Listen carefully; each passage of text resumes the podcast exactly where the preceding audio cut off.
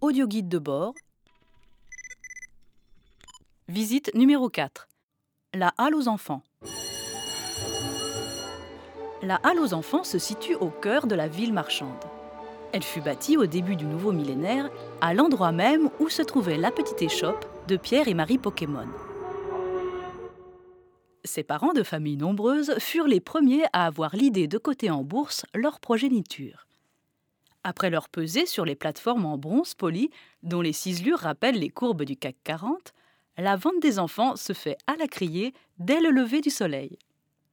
Si vous levez la tête à 15h37 minutes, vous apercevez une tapisserie grandiose. Les riches heures des comices puéricoles. Au centre, la représentation du Fils prodigue. Son graphisme est fortement influencé par le mouvement bâtoniste de l'école maternelle. Selon les spécialistes de l'art naïf, cette tache informe d'un rouge primaire encadré par deux immondes gribouillis noirs tout tremblotants représente un enfant qui pleure des lingots d'or à la vue de ses parents.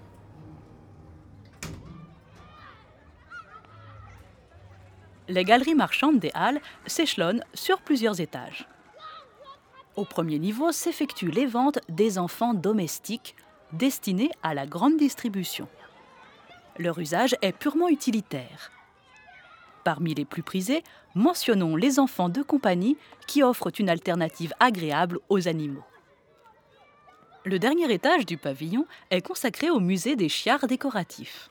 Ne ratez pas son exceptionnelle collection de loupiottes.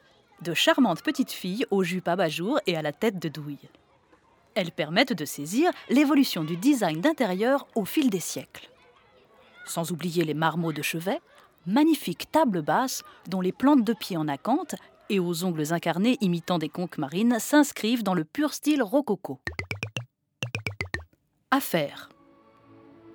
Pour les gérontophiles amateurs d'art baroque, nous recommandons la visite du Trianon du Barbon. Comme un jeu de miroir inversé, ce palais rend hommage à tous ceux qui retombent en enfance à la fin de leur vie. Particulièrement original, son labyrinthe offre aux visiteurs le loisir de circuler agréablement pendant des heures, croisant et recroisant indéfiniment les mêmes têtes sans qu'elles s'en aperçoivent. Bonjour. Audio guide de bord par Marie-André de Saint-André. arteradio.com